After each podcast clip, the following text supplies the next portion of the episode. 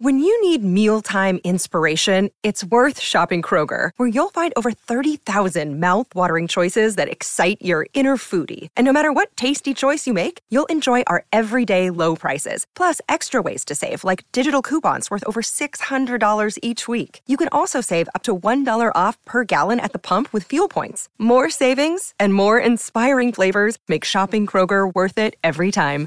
Kroger, fresh for everyone. Fuel restrictions apply. The Wild Project. ¿Qué tal amigos? Bienvenidos a un nuevo The Wild Project, en este caso un The Wild Project especial porque es un especial Halloween. Tenéis que pensar y entender una cosa, yo tengo dos canales, The Wild Project, que es este tan hermoso, pero también tengo el Rincón de Giorgio y estoy haciendo un especial Halloween, la semana de Halloween, que significa vídeo diario ahí. Entonces, como no puedo duplicarme, vais a tener cada día en el Rincón de Giorgio vídeo de temática de terror, de temática perturbadora, oscura. Y aquí, pues os dejo este especial, que es el podcast que va a haber esta semana, un especial con una colección, recolección de las mejores historias que han contado mis invitados de terror, historias de fantasmas, de espíritus de mal rollo, y espero que disfrutéis. La semana que viene ya nos vemos en un episodio normal, pero hoy de verdad, hacedme caso, escuchad, ved este especial porque va a estar entretenido. Han habido historias tremendas que yo en algún caso he flipado mucho. Tengo invitados muy colgados. Y nada, un besazo enorme, que disfrutéis esta semana de terror, de Halloween, de miedo, de lo oscuro. Y eso, tenéis el Rincón de Giorgio, la semana de Halloween y aquí este especial.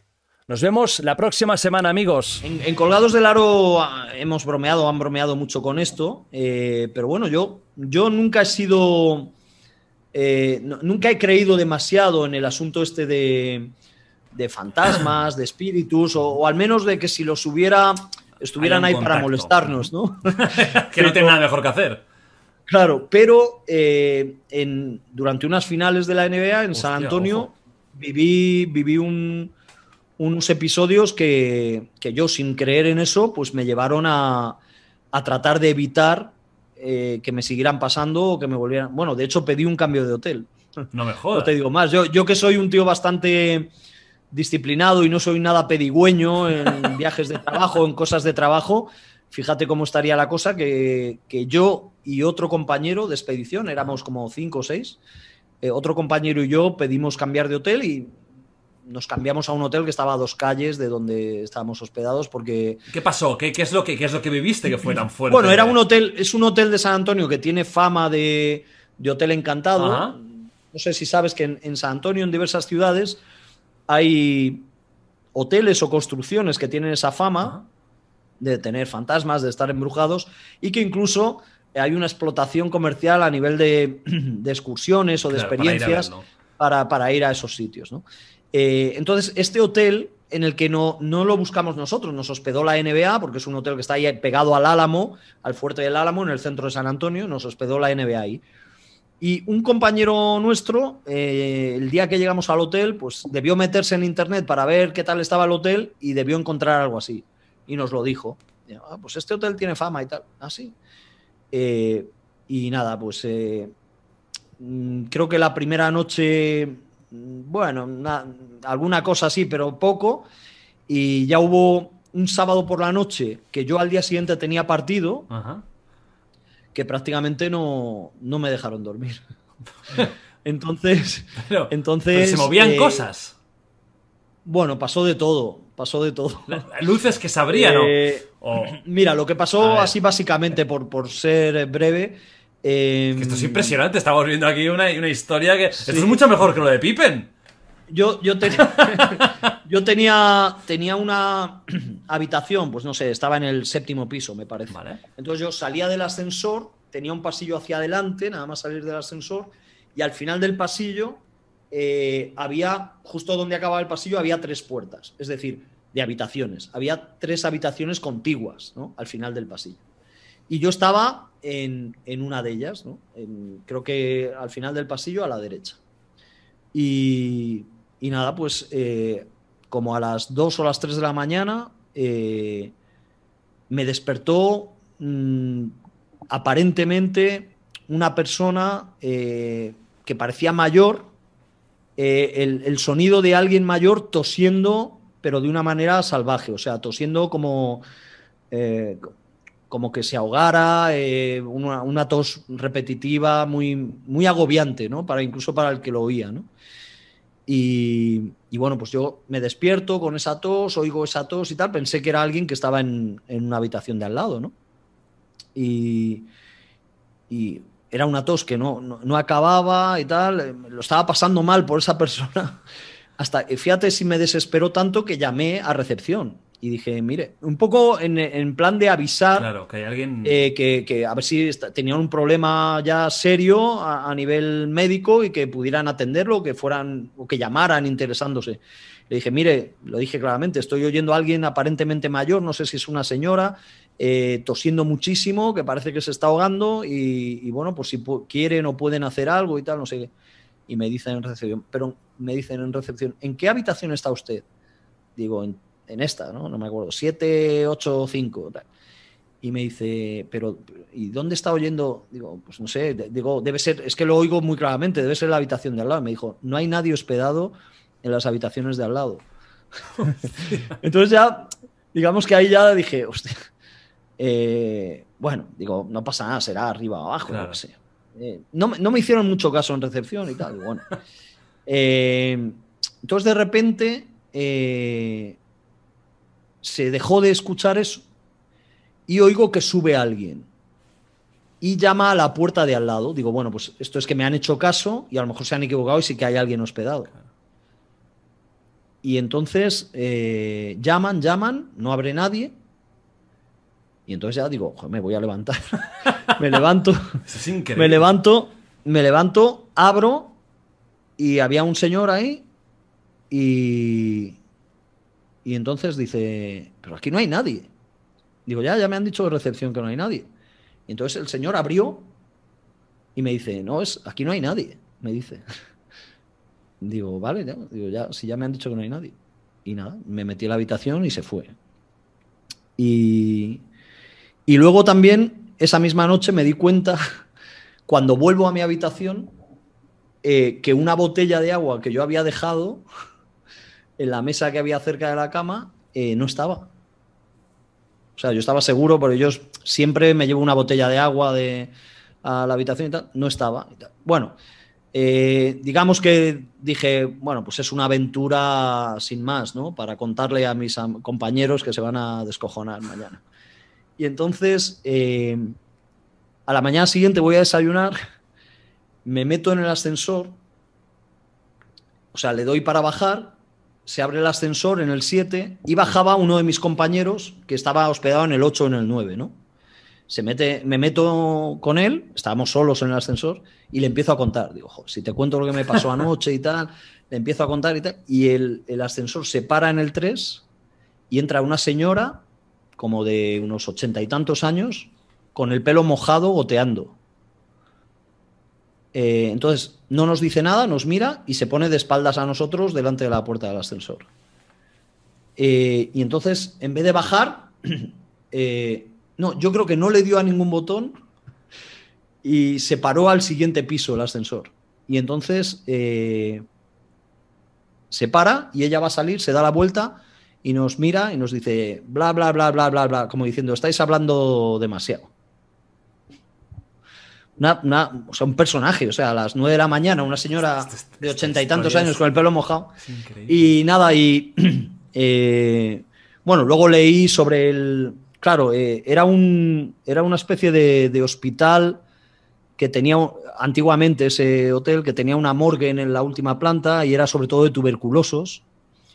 Y, nada, y le pregunté a la gente de recepción y tal, y no querían hablar del tema. Y luego ya alguien, con, los cambios de turno y tal, me dijo, dice, mira, si, si, yo te contara que estuve dos años de turno de noche, entonces sí que ibas a alucinar y tal, me dijo una, un recepcionista. Y nada, a la siguiente noche volví a tener otro, otro episodio, que fue que eh, eh, me dijo alguien que yo conozco, que cree mucho en estas cosas, eh, me dijo, mira, lo que tienes que hacer es, para estar más tranquilo, enciende la luz del baño. y cierras la puerta, pero enciende la luz del baño. Y nada, y, y así lo hice. Digo, bueno, pues voy a hacer este caso. Si es que yo no creo en estas cosas, ¿no? Pero claro, me había pasado esto, estaba intranquilo y tal. Y, y de repente esa noche siguiente, a las 3 de la mañana o así, yo no, yo no había tocado nada del aire acondicionado ni nada. Me despierto como sudando. Había como, no sé, como treinta y tantos grados en la habitación. O sea, hacía un calor impresionante. Y digo, "Joder, qué calor y tal. Voy a beber agua, tal, no sé qué. Le doy al aire acondicionado y eh, entonces empieza la luz del baño a encender y a apagarse. Así continuamente. Yo la veía por debajo de la puerta y entre la puerta. Dije, "Jo, madre mía, macho. Es increíble. Pero claro, es que, ¿qué ocurre? Que, eh, claro, estás trabajando, o sea, no Claro. estás de vacaciones. Yo necesitaba descansar para estar bien al día siguiente para hacer el partido y tal. Entonces yo no, ya estaba metido en esa película. A un compañero mío también le pasaron así Cosas raras. un tipo de cosas similares. Entonces eh, yo no estaba para estar con la cabeza en eso. Entonces dije, mira, lo mejor, lo mejor para poder descansar y estar en condiciones de hacer lo que he venido a hacer aquí es cambiar de hotel. Y nada, y pedimos el, el cambio de hotel. Eh, Estaba cagado, ¿eh? La historia de, del momento de salir, del salir a, y ver al tío ese. Sí, sí, sí, bueno, tremendo. Eso es tremendísimo. O sea, porque Sí, si sí, estuvieras esto siempre. a las cuatro de la Claro, mañana, ¿eh? Si O estuvieras siempre en la cama, luego puedes decir, estás. Pero si te has levantado No, no, y físicamente sí, sí, sí. has visto a un señor mayor que abre la puerta. Filo de la... No, no, es una historia increíble. Es de las mejores que me han contado así, fantasmagóricas. eh, es, es- es espectacular. Mira, yo, eh, bueno, lo cuento porque me pasó así tal cual eh, y no, o sea, no he empezado a creer porque me haya pasado eso. O sea, digamos que mi actitud ante esto es la misma que antes de que me ocurriera, pero simplemente pues soy consciente de que me pasó eso, cambié de hotel y ya está. Hay otra curiosidad A ver, uf. de, ese miedo. hotel que mira, estoy, estoy mirando aquí para decirte... ¿Cómo se llama? No, no. Para eh, que la gente vaya a morir. No, es que eh, para eh, acordarme exactamente el año que fue, yo creo que fue eh, 2014. Hay un partido que, que pierde España de fútbol, Ajá. eh, no sé si es 2014, eh, porque era una final San Antonio y Miami. Eso quiere decir que fue o 2014 o 2015. Yo creo que va a ser 2014. Era época de, de LeBron, que ya estaba en, Sí, en el Miami sí, sí, de- sí. del- del Big Three. Pero hay un partido que pierde España, verás. Es que te va a hacer gracia. Era esa noche. Es que el, el- O sea, habíamos estado en ese hotel Sí. cuando empieza la final, nos vamos a Miami y volvemos al mismo hotel, ¿no? esa es la segunda. Eh, porque ya, ya se habían jugado cuatro partidos. Y ese día que, regres- que, que viajábamos desde Miami a San Antonio, jugaba España de fútbol un partido de, eh, de la Eurocopa, yo creo que era. Eh, me parece que era Eurocopa, sí. O Mundial, no, puede ser el Mundial, 2014. Me parece que era Mundial 2014. Jugaba España contra un equipo bueno. Es que no sé si era España o Holanda. Mira, te lo, voy a buscar. Bueno, era esa. Claro, eh, debería ser junio. Sí, sí, sí, no, estaba jugándose. Debería ser junio. Sí, debería ser mundial. Hostia, ver, qué locura, a ¿eh? No, no, pero Las es que historias de que fantasmas de Anthony Daimiel. Mira, es este, es este partido. Sí, sí, es España-Holanda. Y además te voy a decir hasta el, el día, efectivamente, 13 de junio, El 13 de del junio. 2014.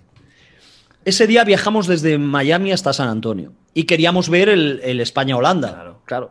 Y miramos que, que justo aterrizábamos y empezaba justo cuando aterrizábamos, bueno, a ver si nos da tiempo a llegar al hotel cuanto antes y ver el partido.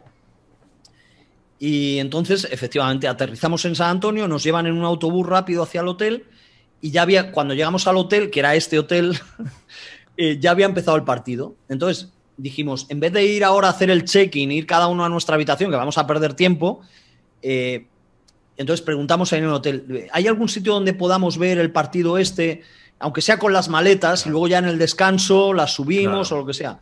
Y nos dicen, bueno, dicen, bueno, tenemos la biblioteca. Pues nos pasan a un salón como muy antiguo, con una chimenea, con libros antiguos y tal, y había una televisión. Y nos ponen allí el, el partido. Y entonces cuando entramos en la biblioteca, eh, España iba ganando 1-0, ¿no? Oh, va ganando 1-0 y tal, y a ver, en internet y tal, ha habido gol de Xavi Alonso y tal, no sé qué, venga, vamos, tal, no sé qué, nos sentamos ahí en los sofás, éramos solo nosotros, los españoles ahí y tal, nos sentamos, joder, fue sentarnos, 1-1, 1-2, 1-3, 1-4, 1-5. Perdió España 1-5, macho. Hostia, a lo mejor. Mira que ha pasado, ha pasado poco eso, ¿eh? Sí, que sí. España se adelante en el marcador y que luego le metan 5, ¿eh? Goles. A la España del 2014, que había sido poco antes, campeona de Europa dos veces, Claro. campeona del mundo y tal. Joder, entramos con el 1-0 y nos metieron 5. Ya, o sea, eso marcó un poco Es- lo que era ese hotel. Claro, es que para- exactamente, o sea, ya empezasteis con una tragedia. Sí, Qui- sí, sí, Quizás ya todo, e- todo lo que viste era como el, el- el estrés postraumático Sí, de esta sí, remontada Que, no, que no levantabas cabeza, ya estabais. Estabais chocados. Hombre, es bestia, sí. la historia, la historia es bestia. Sí, sí, sí, sí. ¿Y tú tú descartas que los del hotel, al vivir del turismo también un poco este de fantasmagórico, No. prepararan o preparen de vez en cuando cosas? Bueno, hay gente que lo piensa, ¿eh? Incluso te metes en foros que hablan de este tipo de, de hoteles, que hay uno muy famoso en Oklahoma City, Ajá. por cierto, y este de, de San Antonio, y hay gente que piensa que sí, que son cómplices, pero no sé hasta qué punto, porque es verdad que puede haber un turismo que busca eso, pero también disuade completamente a otra gente. O sea, hay gente que si se entera que va a tener problemas de este tipo, no va al hotel ya. Con lo cual no sé si, si les sale tan, tan a cuenta, ¿no? Eh, mira, se llama Emily Morgan el hotel. Emily, Mo- hombre, ya tiene un nombre que es cojonudo. Emily O sea, Morgan, sí, tiene sí. nombre de señora mayor, eh, nacida Sí, en. Connecticut y que, y que tiene tres hijos. O sea, te- Mira, por ejemplo, eh, aquí pones Emily Morgan en, en Google y es tremendo lo que sale. Sí, o sea, la gente está. Está. El aterrador placer de dormir Sí, en el Em- Emily Morgan. eh, el embrujado hotel Emily Morgan. Emily Morgan Visitas Hotel. guiadas sobre fantasmas y vampiros y tal. Eh, o sea, es muy interesante. Y ver la, la historia de. Bueno, el, de el ese hotel impacta. hotel, ¿no? Estoy mirándolo también en el móvil. eh, el hotel es. Bueno, es que tiene unas, tiene es que unas no parece gárgolas. un hotel. En la fachada tiene como unas gárgolas que dan miedo también. Las ves y es, es tremendo. Sí, sí, no, no. Todo lo que sale. O sea, o sea, te sale antes el tema fantasmas que el tema de. El precio de las habitaciones. que poder, eh, poder dormir ahí, o sea...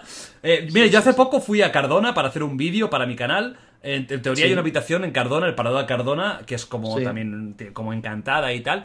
Y estuve ahí, no pasó nada, pero hay gente que ha visto mi vídeo y dice que hay como una como un movimiento de las Algo que se mueve, ¿no? Sí, yo creo que no. Eh, te soy sincero, yo creo que ni de coña, imposible, pero...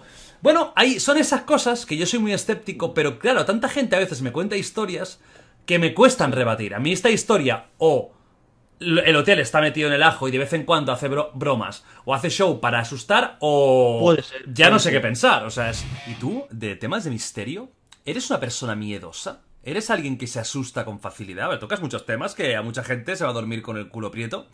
Eh, pero tú lo eres, eres alguien que se asusta, tienes miedo, ¿tienes miedo de No, algo? Claro, claro. Yo he tenido experiencias de miedo, de un miedo de una intensidad que no te puedes imaginar. Sí, ¿puedes contar alguna o qué? ¿Cómo? ¿Puedes contar alguna de estas Sí, claro, experiencias hombre, que digas? ¿De, terror? ¿De terror absoluto? Sí, sí, de terror. Es que a mí me encantan estos temas, de terror absoluto. Parece brutal. ¿Te cuento una que alucinas? Venga, va. A ver, sentaros, chicos, chicas, eh, sentaros porque cambia- papel, lápiz. Aquí cambiamos el tercio completamente, ¿no? Sí, sí, total. No, no, ahora vamos a relajarnos ya y a tener un Venga, poco de, de vamos miedo. a lo bravo, ¿no? Vale. Totalmente real, ¿no? O sea, esto es una experiencia que te ha pasado. ¿Cómo? ¿Cómo?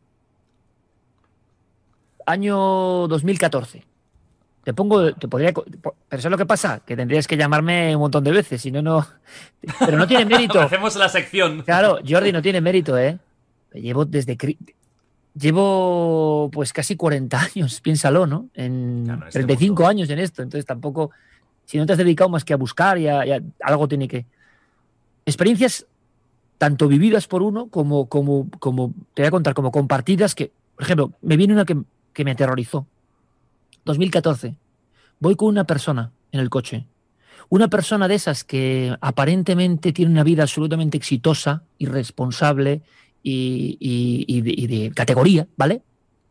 Pero que es estas personas que a veces, pues no sé, tienen una especial sensibilidad, vamos a llamarlo así. Pero no íbamos hablando de eso, ni mucho menos. Entonces, iba un coche, tú imagínate un coche, una zona muy concreta de Castilla-La Mancha. En la más absoluta madrugada, o sea, volviendo hacia Madrid. Ni siquiera íbamos hablando. Y veo cómo esta persona se queda mirando a la ventanilla hacia el lado derecho. Y yo pocas veces he visto una persona casi envejecer en tiempo real. O sea, eh, he visto muchas veces esa mirada, ¿no? Es como cuando ves lo imposible, o sea, cuando ves algo que no tiene que estar ahí, ¿vale? Yo reconozco que iba en el volante y yo no lo estaba viendo, por desgracia, porque ella estaba viendo eso, se estaba quedando petrificada, pero yo no sabía lo que estaba viendo, porque es carretera y de noche. Cuando miro a esta persona se me queda absolutamente, o sea, como si hubiera visto la muerte. Y que, o sea, no sé ni cómo explicarse, ¿no? Yo tengo que parar, ¿qué pasa? Había una gente aquí. Bueno, cuando uno tiene los años que yo investigando esto, sabes muy bien cuando alguien está viendo algo que le está preocupando y le está dando la sangre, pero de verdad. Y me quedo así, digo, pero tú sabes dónde estamos. Esta persona no sabía el punto kilométrico donde estamos. En el punto kilométrico exacto, es más, ella no lo veía, porque las vías están un poco más abajo. Está un tren que ardió con 19 muertos. Y esta persona estaba viendo unos grupos de personas en mitad de la nada a las 3 de la mañana, jóvenes, niños, un niño con cazadora, mirando con una cara absolutamente triste, como si fuera, como si no, como si estuvieran perdidos. Mira, se me ponen los pelos de punta. Lo vio durante por lo menos un minuto y no sabía ni qué decirme pensando que era real. Cuando nos bajamos y ahí no hay nada. Es el punto exacto donde murieron 19 personas abrasadas dentro de unos vagones, ¿vale? Cuando tú vives eso de verdad, en el punto exacto, kilométrico exacto, junto a Pichinchilla, en Talbacete, provincia, es que ha visto esta gente. ¿Qué, una ¿Qué le ha pasado? Una historia que es muy fuerte, ¿eh? No es, no es broma, no es nada de broma. Nacho es testigo. No es, os lo juro, esto, esto que voy a contar es muy heavy. 100% heavy, Verás. ¿ok? Semana pasada grabamos un podcast que voy a emitir el jueves, ¿vale? Que es con Ana Morales, Size Matters, eh, nanociencia, nanotecnología, súper divertido. Ok. No, es, es que es muy fuerte. Nacho, Nacho estaba cagado, ¿eh? Ya eran las nueve, nueve y pico de la noche y habíamos terminado. Aquí hay dos salas, ¿no? Esta es la sala de grabación y luego hay otra sala que es como un recibidor. Esto no es- una casa, es un local. Y hay un baño. Y hay un armario empotrado enorme en la, en la pared. Ana se va al baño. No voy a preguntar qué hace, pero puedo entenderlo. Se va al baño y nosotros estamos por aquí, por el recibidor. Y os lo juro, pero que ya sabéis que yo estos temas es que no creo. Y, y de hecho seguro que tengo explicación, pero bueno. Escuchamos a alguien que está golpeando desde dentro del armario. Oh. Pero tal cual así. Nacho, ¿es verdad o es mentira? Pero tal cual. Es que estamos los dos que nos miramos y digo, hey, ¿qué, qué estás escuchando? Y dice, sí, sí, sí, estoy escuchando esto. Y con ritmo, o sea, tenía un ritmo. Sí, sí, pero, pero era un golpe, o sea, era, no- ahí no hay, había sonido. Y digo, ¿qué pasa, tío? Y dice, ¿y Ana dónde está? No, está en el baño. Digo, qué raro, ¿no? Y sigue. Hostia, en esas que yo, bueno, digo, ya está, vo- voy a ver qué coño hay porque... Entonces, el armario este es como de placas y, y estaban abiertas como dos placas, pero justo donde estaban pic- picando en teoría, no, había, había la placa puesta, entonces estaba tapado. Y yo me acerco, tenía Nacho en la puerta, cagado, que cada vez tiraba más para atrás, el hijo puta, si me mata un fantasma, me mata. Me voy acercando, tío. Miro, ahora viene el susto, ¿eh? Miro, no hay nada. No ser, pero es que estamos hablando de que estaba a tres pasos cuando estaban picando. No hay nada, tío. Miro, remiro, digo. Es que sabes lo que, lo que yo pensaba, llegué a pensar, es que Ana nos estaba haciendo una broma, se había escondido en el armario y estaba haciendo. Como es una chica muy simpática y tal, digo, se habrá hecho, habrá hecho el troleo y digo, me la voy a encontrar y ahora me va a saltar. Claro, digo, hombre, es, pequeñita, pero, pero tampoco tanto, ¿no? Nanociencia, ok, pero no está, no había nadie. Y luego ya paró el, el- el ruido. Es fuerte, ¿eh? Sale. Ana, digo, escucha una cosa, ¿tú has, has escuchado algo? Dice, sí, he escuchado que estaban ah, picando, pues que no hay nadie, no hay nadie, no, no hay vida. Es una pared y punto. Y dice, y he dado un golpe como para, para, para contestar, porque alguien había como picado. Y aquí está la explicación. O sea, es una historia loquísima, ¿eh? Más vale que encuentres tú como científico la explicación. Yo ahora mismo, eh, te lo digo de verdad, ayer por la noche casualmente estaba viendo una peli del rollo paranormal Hoy vengo con ojeras porque dormí fatal. No quiero entrar en este tema. Yo lo paso fatal. O sea, con lo cual, tírale tú y explícanos esto. ¿Qué O sea, yo no, yo al revés. A mí son temas que me flipan. Y yo estaba, bueno, yo estaba emocionado. No como otros. ¿Tú estabas emocionado? ¿En serio? Yo sí, tío, hombre, y ojalá, Yo ojalá. me cago, tío. Yo me cago. Pero sí que es verdad que estaba. eh, pero que estaban picando en el armario. Es que el sonido venía del puto armario, tío. ¿Cómo, cómo puedes explicar esto? A ver. mirando a ver si les hacemos la broma hoy. Ahora nos escondemos allí. Sí, pero como ahora Eh. escucháramos que pica algo, ya no reiríamos tanto. ¿eh? Vale, método científico. Venga, la ciencia. Eh, o sea, le estaban picando a Ana por fuera del baño. no, no, ella no, ella, pero- ella escuchó que alguien estaba dando golpecitos. Pero ella dijo que contestó desde dentro del baño. Sí, que hizo tres o cuatro, pero es que no fueron tres o cuatro, fueron como 15 o 20. Y nosotros estábamos a cinco pasos. Estábamos eh, a nada, pues a tres metros. Y es que el sonido venía de ahí, por eso yo miré para... Es que hay alguien, es que Ana está ahí metida. Pero es, ahora, es que ahora no caigo en el armario. En el armario. Sí, tú cuando entras a la derecha, hay como un armario donde está la ropa, que tengo ropa de Wild vale, ahí vale. metida. En ese. Ahí. Vale. Ah, bueno, pero está lejos del baño. Bueno, pero pero das ya- cuentas, el fantasma quería comunicarse mucho. Claro. Sí, pocos. insistente, ¿eh? Y, insistente. y no hay vecinos aquí. No, ahí, ahí. O sea, para esa pared no. No, hay- para esa pared. A ver, que yo sepa, es, es un, es, es un- es un edificio que tiene dos, dos mm, casas, digamos, Sí. por de esto. Esto no es casa, es una oficina. La otra es casa. Vive una señora de 94 años, no es broma. Oh. Se va sumando todo, ¿eh? Los elementos. Que es que pobre tica es viuda y tal. Y. Bueno, yo no la veo a las nueve pic- picando. Es que además tampoco. No sé si. Es Claro, que, no que- es que- comunica con esta pared. está ahí. Y la casa es muy grande, pero no creo que llegue a dar la vuelta. Pero es que además el sonido, es que es lo raro y lo curioso, es que no es un sonido que se nota que está a un sitio y se ha transmitido. Es que me cago en la puta. Sonaba en, el, en la puerta del armario, tío. Es que es muy fuerte, ¿eh? Claro. Mi pregunta es: ¿qué haces? Porque tú fuiste. Ah, yo claro. Eh, ¿Cómo que voy a hacer? Yo, es que yo, yo no, a ver, en mi cabeza no pensaba que había fantasmas. Pensaba que había la Ana que me estaba haciendo una broma. Coño, cuando miro y no hay nadie fue como, what the fuck. En ese momento digo, Nacho, ¿qué pasa, tío? ¿Pero, pero tú lo has escuchado? Sí, sí, sí. Digo, ¿qué locura es esta? Claro, es que ante estas situaciones a veces me, me lo he planteado de decir: ¿qué haces? ¿Vas, Ah, yo. ¿vas armado? No, no, nada, nada. Pero perdona, ¿armado de qué? Pues si no, si, ¿qué tienes? ¿Una Luger en, en O casa? un cuchillo de cocina. Pero que es un fantasma, que no... ra- No, ese es el gran problema. O sea, una- si fuera un asesino, Historia, perfecto. Vas tú, lo matas, lo que sea, o que te mate él, pero el fantasma tiene muy mala hostia. no se puede hacer nada, no se asusta, te asusta él a ti. Hay que, por una banda, tú dices, yo... Tal, no, no, hay que coger la primera autopista, empezar a correr.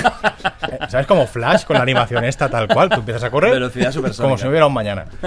Y yo, al final, fuera coñas, yo es que soy muy. mm, así como hace unos años cuando era más jovencito, en plan, ah, no existe, jaja, unos cuantos. Yo he llegado a un punto que digo, como no puedo determinar, no puedo afirmar que no existen, pues a mí este tipo de cosas, mm, como me dejan con la duda y no la voy a resolver jamás, salvo el día que me pase y me quede cagado vivo ahí o muerto, Ajá. Les tengo, les tengo cierto respeto. Vale, o sea, no te, hubiera, cual- no te hubiera parecido una diversión estar ahí, ¿no? A mí no, a mí no. Eh, Fue muy, fue muy surrealista, la no. verdad es que fue curiosísimo. Porque es que se escuchó tan claro. Y, no, y, y muchas de estas cosas de fantasmas pasan cuando estás en la cama medio sobado. Que ahí Oh, ya Sí. podemos hablar de muchos aspectos psicológicos y del cerebro, que es eh, pura imaginación. Pero claro, es que estábamos más despiertos que la madre que me parió. Dos personas, tres personas en diferentes. Bueno, el, el Nacho y yo estábamos muy cerca al principio. Pero digamos, dos personas en un sitio, una tercera en otro sitio. Todos escuchamos el ruido. Que haya un ruido es evidente. Decir que es un fantasma no me atrevo. Pero sí que es curioso. O sea, Jorge, ¿dónde te has metido, eh? No, es, es lo que te comentaba en alguna vez que lo Jorge. comentamos. Que, Vienen que a por ti, me han dicho, A ¿eh? mí me gustaría que, por, por- que hubiera algo Ya, a también. después de la muerte, porque eso quiere decir que la muerte no es el final. A mí también. No, sí, sí. A mí Pero también te digo que si morir tienes que acabar encerrado en un armario, Claro. puta mierda. Mátame y olvídame todo ya. ¿eh? No se quiero- pasaba por ahí hoy. A lo mejor era fan Ana o algo, no vive tío. en Suiza, igual venía desde A Suiza. lo mejor le daba en la mochila. Le había quedado algo por hacer aquí. En su caso era ordenar el armario. Pero no sé qué hubiera sido peor, tío. Que el fantasma o que realmente Ana se hubiera escondido en el armario para lanzar la broma. Eso hubiera O sea, sido no- bestial. Pero es que en mi cabeza digo, ahora va a estar aquí. Es que imagínate. No, fue una locura. Bueno, ya sabéis, eh, yo siempre digo, nunca me ha pasado nada paranormal. No me atrevo a decir que sea paranormal, pero sí que es de las cosas más raras que me han pasado en mi vida. O sea, es de las más extrañas. Y seguro que, seguro. A ver, la teoría más, más factible es que era la vecina, que seguramente debe, a lo mejor sí, estaba dando un golpecito. o que no hubiera algún tipo de vibración en el techo porque arriba hay gente, es extraño que se transmita así, porque el golpe era en el armario. En ingeniería, cuando algo tiene que funcionar, tiene que ser repetible. Así que hay que estar atentos a. Ahí Ojalá, ojalá hoy, tío, ojalá al terminar hoy otra vez. Pim, pim, pim. Ahora, ¿te imaginas? Empieza. Buah. Ahora mismo. Llevamos las Cogemos cámaras. la puta cámara y, y- y Iker Jiménez aprende que viene el jefe ahora, ¿eh? Que te voy a quitar el puesto, Iker, te, te quiero. tenido alguna experiencia así. De hecho, es que yo coqueteaba mucho con, Coño.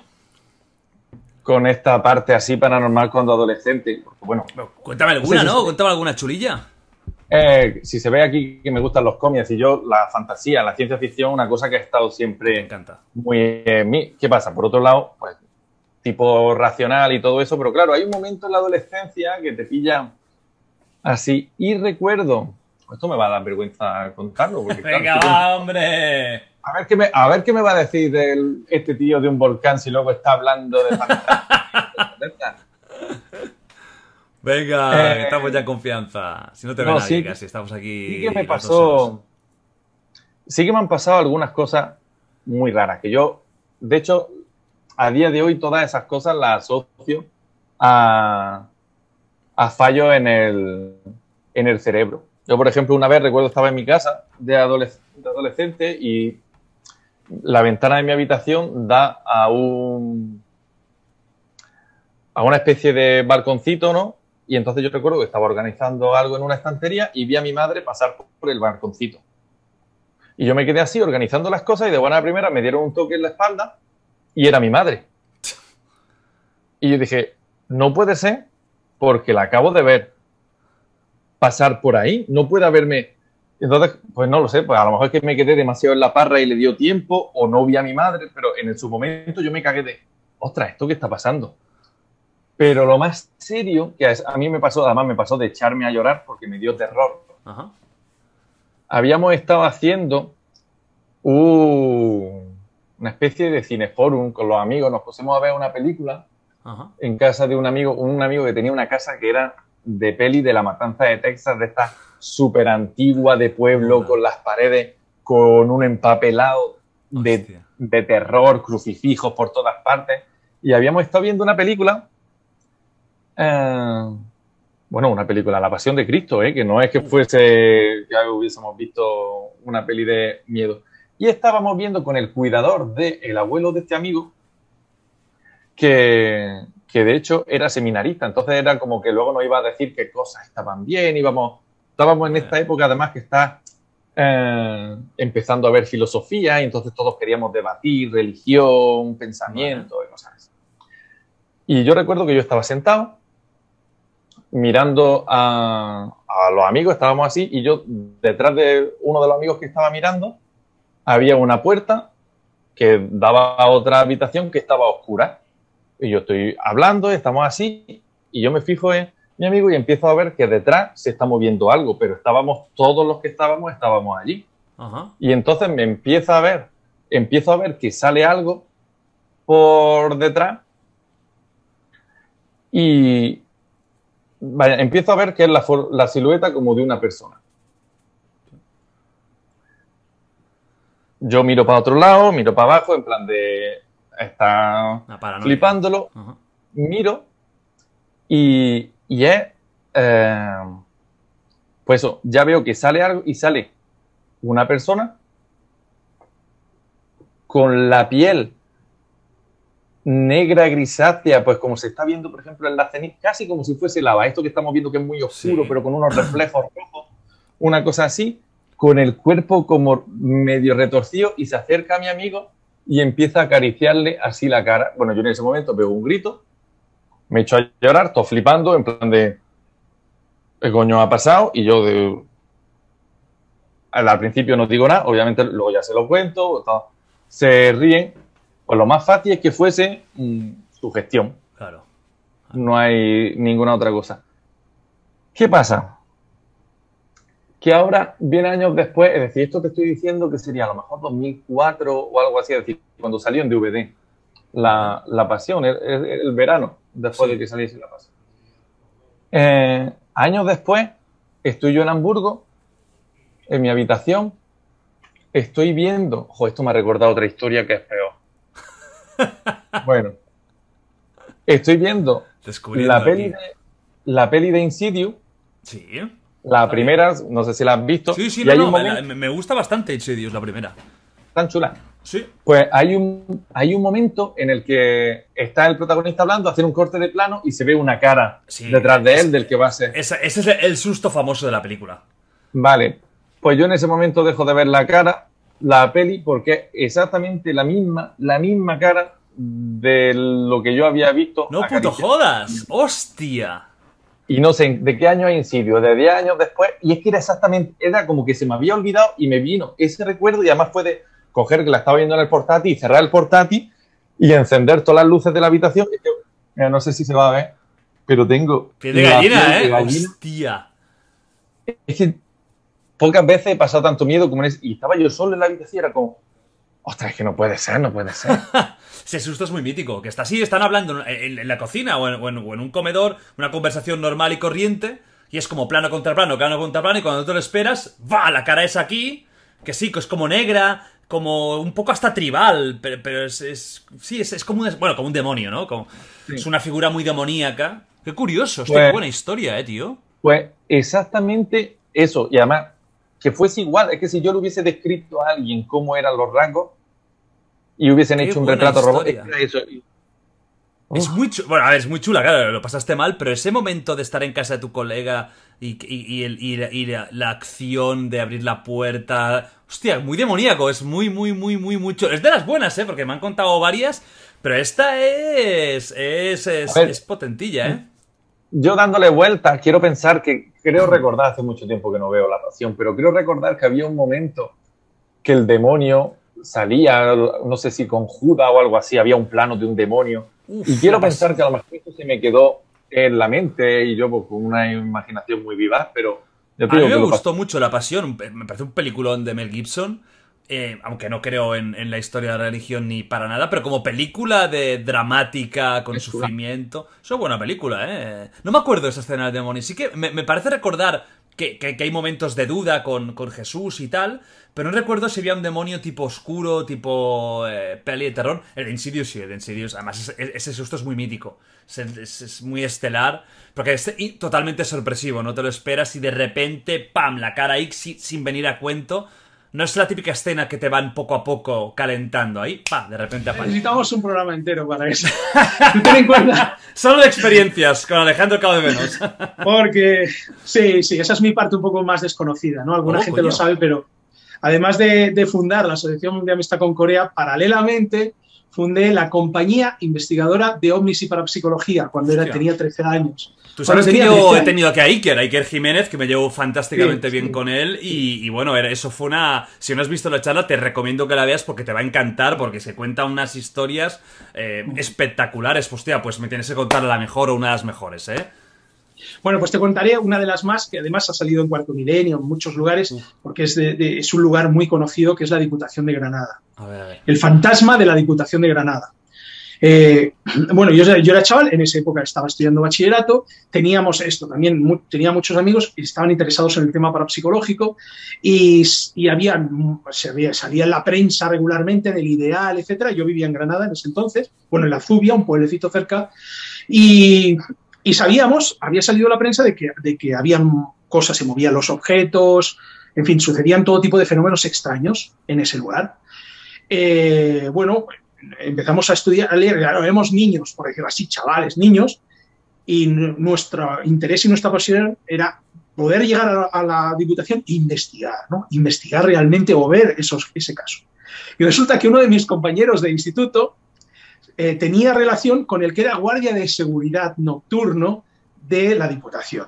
Así que nos coló, imagínate, o sea, un grupo de los Goonies, éramos ahí cinco seis chavales, por la noche, a las 12, a la 1, el guardia de seguridad con su revólver y tal, abriéndonos la puerta, porque claro, eso es un edificio público, eso, vamos, el hombre se lo... Pero nos dejó de tranquis y nosotros con nuestras cámaras, cámaras de film, porque claro, no habían cámaras digitales, con films de alta sensibilidad, con grabadoras, o sea, armados con la tecnología punta de los 90, de principios de los 90, a investigar el caso de, de fantasma. Y, bueno, en origen pusimos así las grabadoras en diversos puntos, eh, íbamos echando fotos y bueno, el, propio guardia de seguridad nocturno nos decía, no, aquí yo no he visto nada y tal y cual. Y de repente oímos que no había nadie en la planta superior, unos golpes, como alguien pegando, un, vamos, dando golpes eh, eh, con un gran sonido con- contra los muebles, etcétera. Claro, el propio el guardia de seguridad se acojonó, sabía que no había nadie allí, subió arriba, cuando subió cesaron esos, esos ruidos, esos golpes, luego bajó y cuando bajaba, que había un ascensor, eh, volvían a sonar esos ruidos en, esa primera planta. Bueno, subimos nosotros después del guardia y vimos que los cajones, unos cajones archivadores gigantes, estaban desencajados totalmente, como si alguien los hubiera arrancado, o sea, pero con una fuerza brutal. Estamos hablando, ese cajón tenía como medio metro por medio metro para, para abrirlo, ¿no? Súper pesado. Y eh, había un ordenador, en ese tiempo eran fósforo verde, ordenadores de fósforo verde, que estaba enchufado, pero desconectado de la electricidad. O sea, no, era inexplicable, porque no había ni un eh, UPS, o sea, lo que, ningún alimentador de electricidad, etcétera. El ordenador permanecía enchufado. Luego eh, empezaron también el propio ascensor, empezó a, a subir y bajar, como si alguien lo estuviera llamando, pero no, no había nadie, obviamente. Llevábamos una brújula, la brújula empezó a dar vueltas, o sea, había alteraciones sí, magnéticas, pero luego, eh, cuando volvíamos, era un poco, jugábamos al gato y al ratón, ¿no? Cuando sucedían estos fenómenos en la primera planta, subíamos y desaparecían. Cuando bajábamos, volvían a suceder, ¿vale? Era como eso, como si estuviera jugando ese fantasma, ¿no? De la Diputación de Granada, que han sucedido 200 cosas allí. También aparecieron unas manchas de humedad in- increíbles en la sala de actos de la, de la Diputación, que era nueva. La habían justo renovado, había unas, unas placas, unas láminas de madera cubriendo toda la pared y aparecieron unas manchas enormes como de un líquido viscoso que el guardia aseguró que eso lo, había, lo acababan de poner y eso no tenía que estar ahí. Al final, lo que pasó es que con el follón que hizo el supuesto fantasma, el guardia de seguridad abandonó su puesto y, dejó, y dijo que nunca más volvía allí. O sea, pasó de ser un incrédulo total desde ese día, decir que no volvía más y abandonar el puesto. Y fue mi primera experiencia como chaval, digamos, con este tipo de fenómenos extraños eh, en, en, la Diputación de Granada. Y como ese he tenido alguno, alguno que otro más y también relacionados con el mundo ufológico y de los ovnis interesantes. Pero es muy bestia este. Este es muy bestia porque son eh, comportamientos. mm, Claro, normalmente mucha gente dice, no, y vi como una luz. No, no, esto es. Parecía ya un poco más y que aparecían los cuatro cazafantasmas a, a- ayudaros porque es, es, es muy heavy. Eh, pu- ¿Pudisteis grabar algo con las cámaras, con los micros o, o no? Solo en una de las grabadoras salió al final, cuando casi casi acababa la cinta, salía como un latido de corazón, ¿no? Hacía pum pum.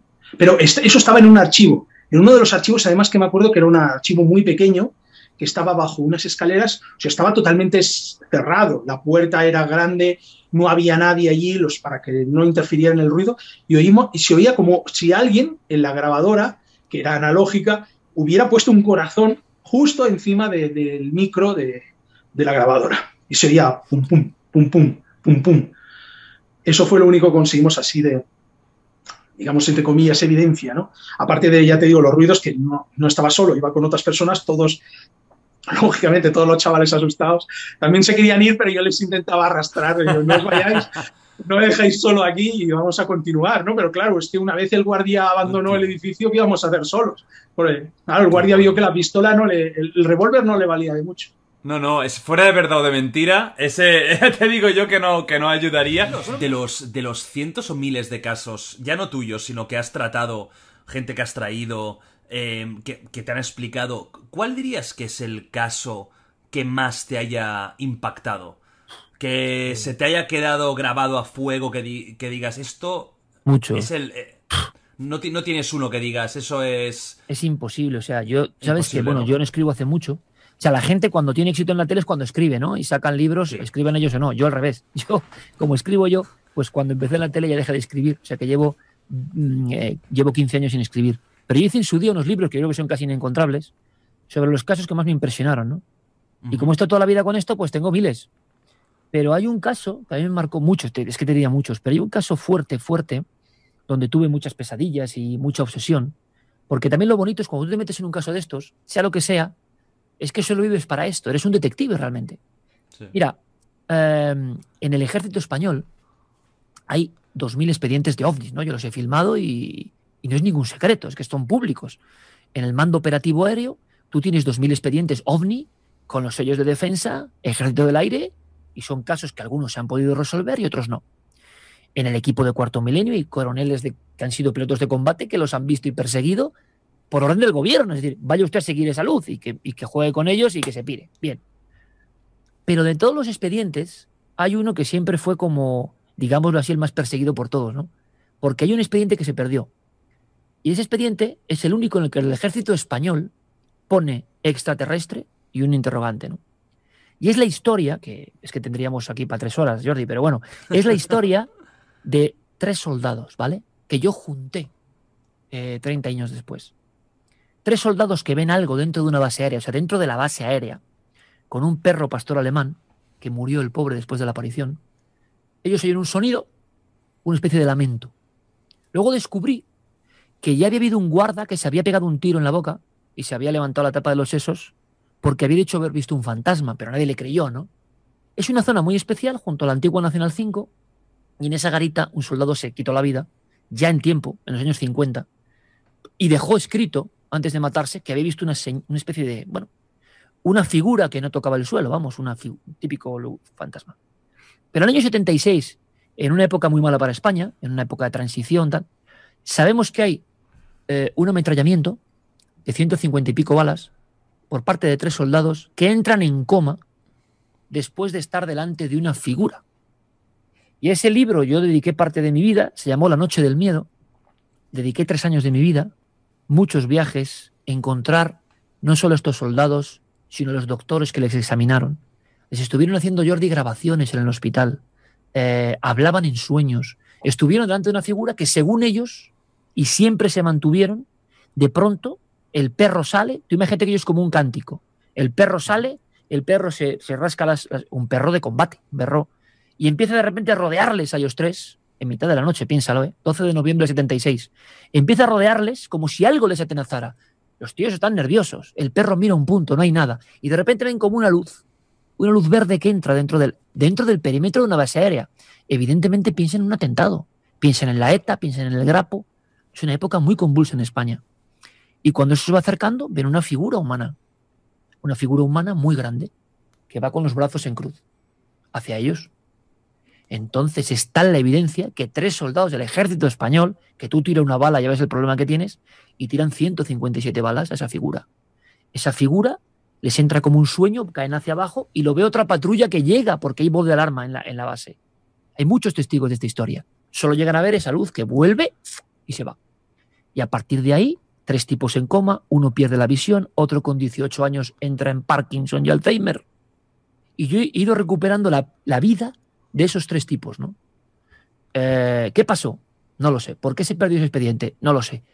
Uno de los momentos graves, o sea, importantes en mi vida es cuando me dicen, y esto lo he vivido yo y en el libro se ve, lo conté en la tele muy por encima, ¿no? Yo fui al Hospital del Aire y encontré, Jordi, el archivo, lo que quedaba de, las, de los interrogatorios a estos tíos porque me hice amigo de una enfermera y me dejó entrar. Pero oficialmente, si tú vas al hospital, esos tres tipos con nombre y apellidos nunca estuvieron. Y con esos archivos encontré al médico, Rollo Vilanova, una institución en, la medicina forense española y psiquiátrica, y me dice este doctor, imagínate el escepticismo ¿no? de él. Iker, me acuerdo perfectamente de este caso, 13 días en coma, eh, no fabulaban, contaban una verdad, que verdad no sé, lo que vieron, y, y es como ¿Es un fantasma eso? ¿Es una alucinación colectiva? Eh, ¿Qué es? ¿Se, corresponde a lo que pasó allí ya en tiempo anterior? Y son casos que, si te voy a decir, a nivel de miedo, a nivel, esto es sugestión, ¿eh? esto no es, o sea, no es real, pero tú lo vives como real. En alguna de las noches que yo me quedaba en Badajoz, estaba, imagínate, ¿no? Tan metido en el tema, viviendo eso tan a fondo, eh, viajes y viajes y viajes ese año 2001, que cuando estoy en la cama, joder, mm, te imaginas el típico hotel muy discreto, yo en la cama, en Badajoz de noche, entra la luna por aquí y el baño está aquí, ¿vale? En un lateral a mi izquierda. Pero la puerta está entreabierta. Te juro que yo creía que había un torso humano colgado, con los brazos mirándome. Era una sombra o lo que fuese, ¿no? Claro. Pero ahí aprendí el miedo, cuando tú estás tan metido en un tema, vas descubriendo cosas y estás en soledad, ¿no? Yo he pasado años solo en las carreteras cubriendo este tipo de historias, ¿no? Eh, pues el miedo es un elemento muy, muy impresionante. ¿eh? Te quiero decir, es bonito también. Tengo muchas historias que han marcado mi vida, ¿no? Las he vivido Es muy una intensamente. historia muy guapa esta, ¿eh? La de, la muy guapa, ¿verdad? La verdad, ¿eh? No la conocía esta Sí.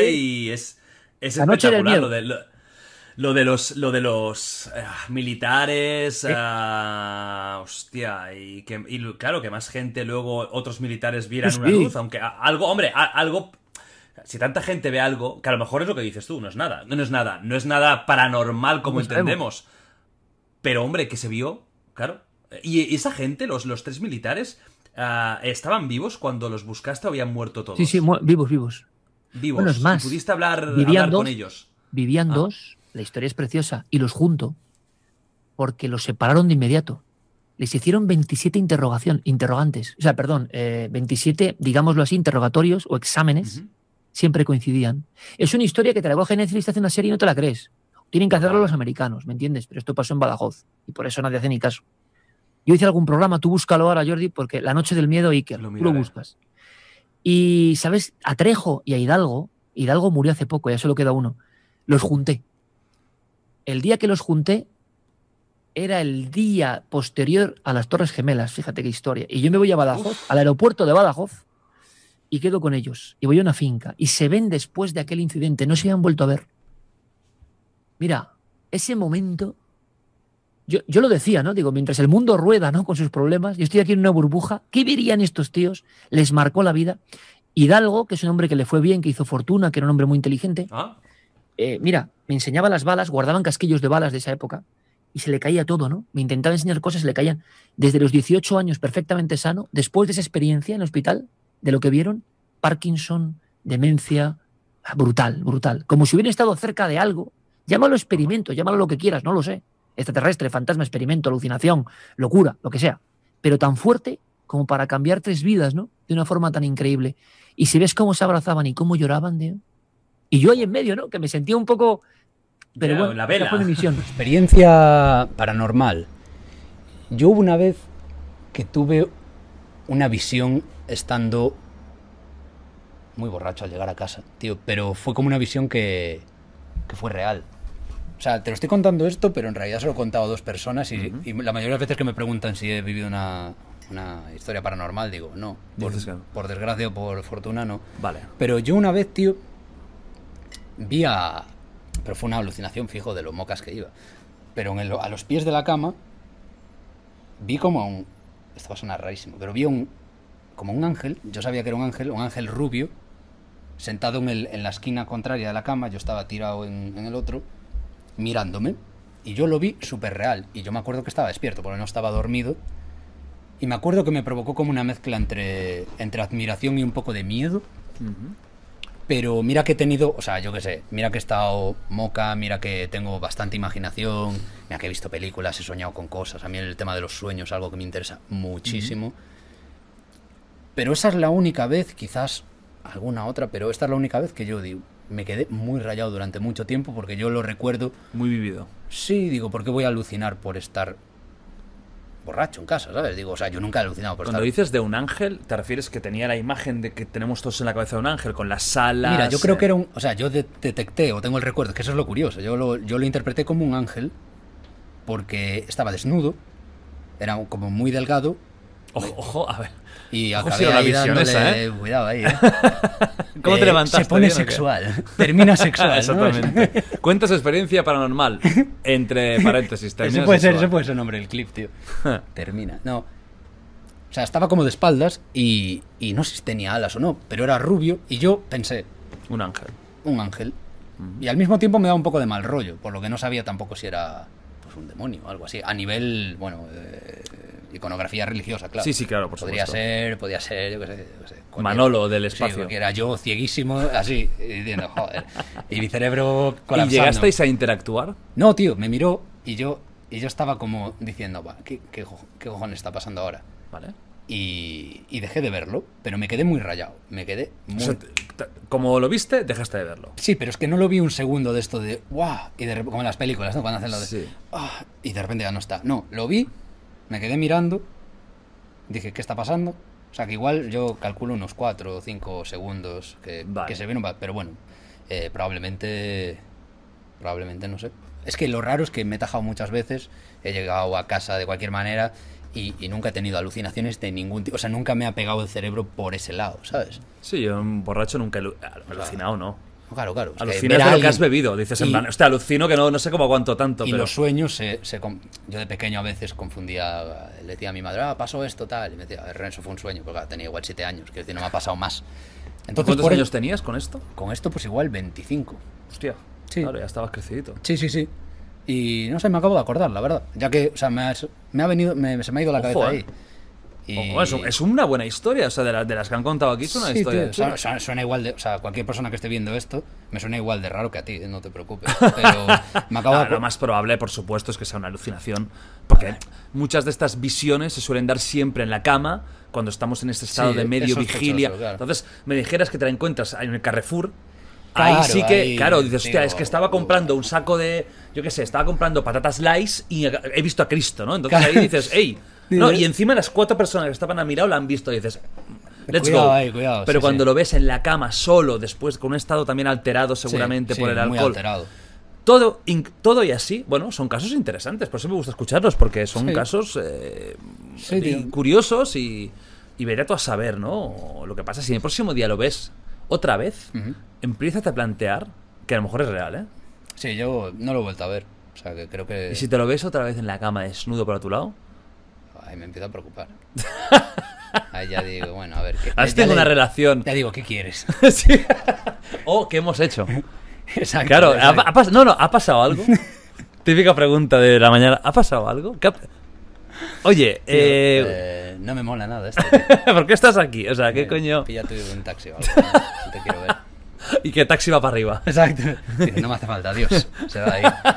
Y yo, bueno, pues nada, yo, Jordi, Lo vi. que tenemos Ah, que vernos otra vez. Tengo, tengo una actualización con el tema, de, con el tema del ángel en mi Ángel cama. 2.0. Exacto, tío. Hostia, que me ocurrió aquí en, en mi casa, de que por varias noches seguidas, exactamente como entre las 2 y 3 de la mañana, se escuchaban golpes en el techo, así como que tres golpes siempre, pum, pum, pum. Y yo, pues desde que me metí a los Marines, ya tengo el sueño de que escucho un ruido y me levanto. Escuchaba tres golpes en el techo. Y en el techo, pues es, pues son, son techos así de casitas, es imposible que alguien ande en el techo. Lo que sí es que hay como un ático. Y una vez me metí, me subí al ático, pero no había nada. Entonces, esa es una. Y la otra que pasó en Bootcamp, eh, te comenté que en las noches nosotros teníamos guardia. Entonces, mientras teníamos guardia, uno se quedaba en la puerta, otro en la puerta posterior, y los otros dos se ponían a limpiar. Entonces, a mí me tocó estar eh, barriendo toda la parte donde vivíamos. Y es, es como si fueran dos edificios que los conecta a una puerta. Pero esa puerta es un pasillo libre. Entonces, tú entras a la puerta, sales por la puerta y es como si fuera un patio gigante. Entonces, la puerta estaba abierta porque yo estaba barriendo. Eran como igual, como a las 3 de la mañana más o menos. Y yo a lo lejos vi a alguien que se estaba asomando así por la puerta. Se veía alguien así sin cabello como yo, entonces yo creí que era otro recluta. Y es nuestro deber como guardias pues mantener el orden de que nadie se vaya a escapar, etcétera. Entonces yo vi a alguien, entonces le dije, hey, así como que, ¿qué estás haciendo? Y, y fui y vi que se escondió. Entonces corrí y salí y no había absolutamente nadie. Y es un patio gigante que es imposible que hubiera salido corriendo o algo y simplemente, pues, no, desapareció. En ese momento no me dio miedo, simplemente me quedé así que, ¿qué pedo? Y agarré eso y ya me puse a limpiar. Pero sí, a partir de ahí, cada que, que yo pasaba por esa puerta, como que sí me daba, ah, escalofríos, decía, no, no quiero voltear a ver la puerta, no quiero voltear. Hostia, bueno, eso de los golpes que has contado, bueno, ya lo sabéis, yo hace, lo conté hace un par de podcasts, eh, que en el local en el que yo grabo, porque ahora estoy en mi casa porque es online, pero cuando hago el Wild Project en, en local, bueno, ya, podéis ver el clip, o sea, es, una cosa rarísima también, me pegaron como... Era como así, tío, no sé qué pasa, los fantasmas tienen como ganas de pegar, de pegar a, a la madera, ¿qué os pasa? Ya, estáis aburridos del otro mundo. Iros ya, iros a tomar por culo al otro mundo, no molestéis más. Estamos aquí felizmente y nos venís a molestar. Es como una, como una pregunta legendaria de Wild Project, que es si has tenido, que ya es- me imagino que sí, alguna experiencia paranormal y que me cuentes la más heavy que hayas tenido en tu vida.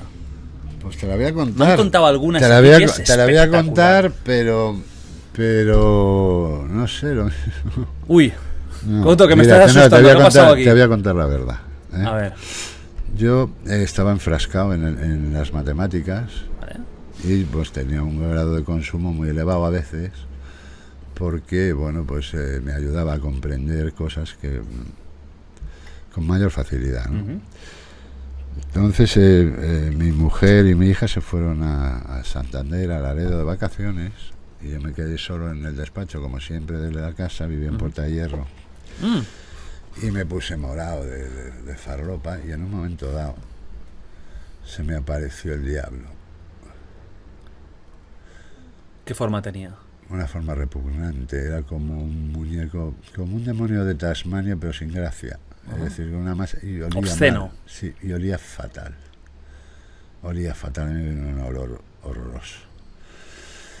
Por supuesto me, me amenazó, no sé qué tal, yo me le mandé a tomar por el culo, me reí de él, me dije, hijo de puta, también me comes. Bueno, más o menos, ¿no? Y de repente era ya de noche y empezó a arder el jardín. Empezó a caer una tromba de agua impresionante y yo tenía un estanque que tenía más de 400 carpas, pues claro, iluminado por las noches, ¿no? Y tal. Y empezaron a estallar los focos.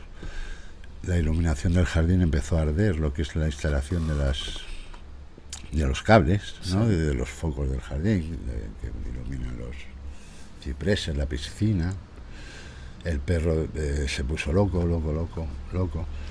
Y de repente empecé a, a tener descargas eléctricas en las paredes. Yo flipé, me acojoné, cogí eh, el primer coche que había en el, en el garaje, que era de mi mujer, que era un Audi mierda de eso. Lo saqué y, sa- y salí. Cogí eh, un montón de zarpa y 500 pavos que había en el... en el- Las pri- prioridades. Sí, sí, no, no. Eso fue pa- y, y con eso no sabía dónde ir. Pero salí y de repente cogí la carretera de Burgos. Caía una tromba de agua que no veía de aquí a, dos metros. Yo por la noche no veo bien. Con la lluvia, imagínate menos. ¿Cómo iría que el gasolinero en Burgos que me paré a echar gasolina me dijo, Coto, ya me pagarás? Llegué a Laredo y sin haber estado jamás en Laredo, eh, ni saber ni dónde vivía mi, mi mujer, vamos, mi suegro, ni, ni- llamé, la llamé y digo, "Al- Alicia, estoy en Villa no sé qué. Dijo, ¿cómo? Y digo, bajó. Tardé dos horas en ir de Madrid a, a- de Madrid a, a Laredo. Esa fue mi experiencia más Uf. heavy. Sí. Y no lo, no lo, no lo achacas a... Yo creo que entras en un estado de alucinación, ¿no? Con las O sea, drogas, ¿tú crees eh. que, tú, cre- tú crees, si yo te preguntara, ¿tú crees que eso fue una aparición del demonio real o no? Sí, sí, por, por- pero por una... por- bueno, yo lo que creo es que eh, eh, dentro de nosotros tenemos un demonio, es decir, que somos capaces de producir efectos que son alucinantes, ¿no? Como es esto, que somos capaces de que estalle toda la, la iluminación de un jardín, ese fue algo que tuyo. tenemos esa energía, sí, ¿Sí? exacto. Más que algo externo. No, no, no hay algo externo, es decir, no hay una agresión del demonio. Pues si el demonio te quisiera agredir, tú- yo calculo que el demonio tendría una potencia eh, infinitamente superior a la tuya, ¿no? Durarías dos decir, no, segundos. ni, me- ni, me- ni nada. medio. O sea, se te desintegraría, ¿no? Entonces, yo lo que creo, y, y bueno, por otras personas que han tenido este tipo de experiencias y otras similares, ¿no? Es que ten- eh, nosotros somos energía, ¿no? Y, y hay unas energías que dirigimos de una forma o de otra y que no controlamos. Es decir, eh, somos capaces de producir este tipo de efectos. Ujú. Y luego con las drogas pues es más fácil que se produzcan, ¿no?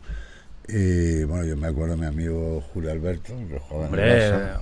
está vivo aún. Hombre, que sí está Sí. vivo y está fenomenal, vive Sí, en sí. Asturias. Hombre, Julio. Alberto, un crack del Barça. Julio Alberto un día pero, me llamó una amiga común y me dijo, Coto, tío, que está Julio aquí que está viendo ángeles, ¿no? y, y yo fui a, a- a- a verle, ¿no? Y efectivamente estaba viendo ángeles, ¿no? Y, y, pues era una alucinación. Y es lo que te quiero decir, que, que- que, eh, podemos, crear una visión eh, mejor o peor o, o buena, positiva o mala y emplear esas energías para algo positivo o para Mm. algo negativo. Yo tengo una amiga que emplea todas esas energías en que las plantas crezcan, en que sentirse en comunicación con la naturaleza, Ujú. en sanar árboles que están ya hechos una mierda. Druida moderno. Sí. Eh, pues yo era pequeño, además, me acuerdo. Nos pasó una cosa extraña. Eh, estábamos en Ibiza de vacaciones, mis padres, mi hermano, mi hermano pequeño ya estaba, y pues eso, yo tendría 10 y mi hermano 5, así. Y te juro 100%, pero 100%, que mi madre dijo, mi madre nunca dice de sacarse fotos en la vida. Y, y dijo, oye, quiero sacarme una foto aquí en el paseo este. Atrás no había nada, te lo juro por Dios, que no había nada. Sacamos la foto y cuando eso era cuando la revelaba, que había que ir a revelarlas y todo eso. Y cuando la revelamos, o sea, es que te juro por Dios que no había nada, que estaba oscuro, o sea, no había nada.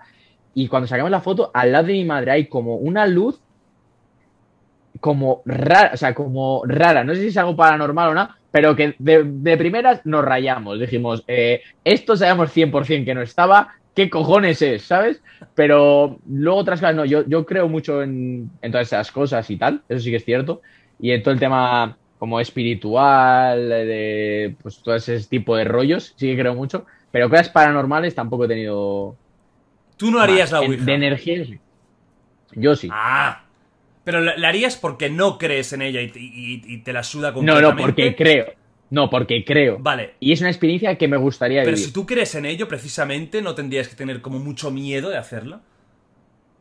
Porque es una puerta Es que- al, al, al, al oscuro. Es una puerta, ya, pero, pero no, es una puerta al oscuro, pero nosotros lo vemos como algo malo porque nos da miedo y vemos cosas malas en todo lo desconocido. Pero por- también es que soy muy curioso, la verdad es que soy muy curioso. Eso sí que yo es que, yo es que no verdad. creo, y, y me gustan mucho estos temas, por eso siempre pregunto.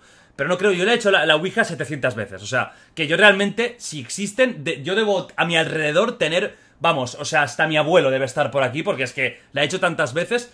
Eh, y, pero sí que hay mucha gente que cree, no la quiere hacer, porque dice, yo no la hago por si las moscas, por si ahí pasara algo, Sí. algo extraño. Pero porque la gente tiene miedo, miedo a, a lo desconocido realmente. Porque nadie, nadie que lo haya. O sea, no, si no, sa- no sabemos si existe, ¿por qué tiene que ser malo? Y si no existe, ¿qué más da? ¿Entiendes? O sea, como que tenemos miedo a eso, como, pues como mucha gente tiene miedo al tema de ayahuasca y todo eso. ¿La has probado la ayahuasca o qué? No, no, pero es una cosa que yo sé que no me va a morir sin Te he hacerlo. visto, te he visto una 100%. sonrisita de, de, de gusto, ¿eh? No, porque, porque una persona que, que la hizo, una persona que la hizo, cuando me contó la experiencia, eh, dije, yo 100% eso lo tengo que probar. Sí, yo también aquí en- O sea, obviamente, con gente Que que sepa, sepa, o sea, todo bien, ¿no? Pero, pero creo que es una experiencia, pues como los que hacen retiros espirituales. Y lo de la ayahuasca, yo tuve aquí a, a Lethal Crisis, a- que lo ha probado varias veces. Es una experiencia. Yo, te- yo la quiero probar, yo quiero probar la DMT. Porque es que a mí lo que no me mola es el vómito que viene acompañado normalmente de toda Yo- esta mierda. Que Yo tengo un amigo, yo, yo tengo un amigo que hace lo que has dicho tú, ¿cómo es? Eh, DMT. La DMT es. La ayahuasca es, es un, un algo natural que lleva la DMT, que es una molécula. Que tenemos nosotros dentro del cuerpo. que yo tengo uno que la que, que hace la DMT esa o lo Claro, la o sea, DMT es no la que- molécula, porque la ayahuasca conlleva es. un pequeño veneno que es lo que te hace vomitar y, bueno, el sapo, el famoso sapo de Nacho Vidal. Sí, sí, O sea, sí. mí, bueno, son parecidos, ¿no? Eh, al final tienes alucinaciones, pero sí que la experiencia una vez la querría vivir. Pero a mí no me va mucho el rollo de alucinar y de... Yo soy muy más de realismo. A mí... A mí, a mí me da miedo porque este tipo de, de drogas que te, que te tocan tanto la percepción son las más peligrosas a nivel de quedarte pillado. Todo lo que es un trippy, no eh, todo lo que es, todo Sí, lo sí. es el, el- el- el fenómeno psicodélico tiene ese punto. Pero sí que una vez yo la quiero probar, lo he dicho mil veces. La DMT, sin vomitar, la quiero probar para. Quiero ver a ver qué, qué- qué coño surge, ¿no? Porque podemos ver ahí, vamos, hasta el Fari. Yo tengo un amigo que él es que no sé si es la cocina, la prepara, yo qué sé, ¿no? algo algo que hace con eso y me ha dicho que es una experiencia de, o sea, que te cambia la percepción de la vida. Ya, hay- O sea, yo claro, tengo un conocido que me dijo eso, que después. Que yo, yo estoy seguro que a mí no me pasaría, ¿eh? Porque creo que tienes que estar. Ya tienes que tener, Tienes que estar abierto a una eso. me- Exactamente, una mentalidad muy abierta y yo en eso soy mucho más pragmático. Pero me dijo eso, tío, me dijo. Me ha cambiado la vida. O sea, esta experiencia me ha cambiado la vida. A lo mejor se ha quedado ya para allá, te mando un saludo y no sabe ni lo que dice. no, no, yo creo que está bien, yo creo que está bien. Pero sí que un día, un día, un día lo probamos y lo contamos. ¿Tú crees en los fantasmas? No, fantasmas ya sé que algunos sí, pero fantasmas espirituales. No sabría qué decirte, pero he tenido alguna experiencia curiosa. Pues mira, hablando de experiencias, el otro día eh, yo hago una cosa en mi canal que se llama la semana de Halloween, que son eh, seis o cinco o siete vídeos cada día de temática de terror, misterio, oscuro, macabro, ¿no? Es como un especial que hago anualmente.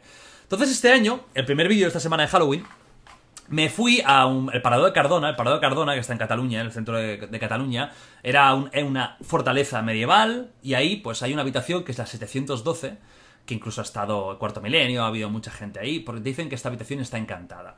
Si queréis ver el vídeo, lo tenéis en mi canal, lo vais a ver porque no volveré a explicar la historia, pero el caso es que ahí dicen que pasan muchas cosas. Entonces yo fui, fui con mi novia, con una cama, con varias cámaras, para ver si pasaba algo y pasé la noche ahí. Yo no creo en esto. Me gustan mucho estos temas, me encantan, pero yo soy totalmente escéptico. Nunca me ha pasado nada. Nunca he tenido una experiencia. He tenido alguna mini experiencia, pero eso que digas, wow, nunca. Entonces eh, fui, grabé y nos grabé durmiendo. Hice la Ouija y posteriormente nos grabé durmiendo. Entonces, voy a hablar de algo que ha tenido un poco de... No controversia, porque no es que no ha sido ni criticado ni alabado, simplemente mucha curiosidad. Yo voy a decir mi opinión y creo que os habéis montado una película que más grande de las que dobla Claudio. Eh, Hay un momento durmiendo, ¿vale? Hay un momento en el que una hay como, como una es como una cama de estas medievales, hay como esas cortinas, ¿no? Hay una cortina que se mueve, hace como, hace como así. Es verdad que es un.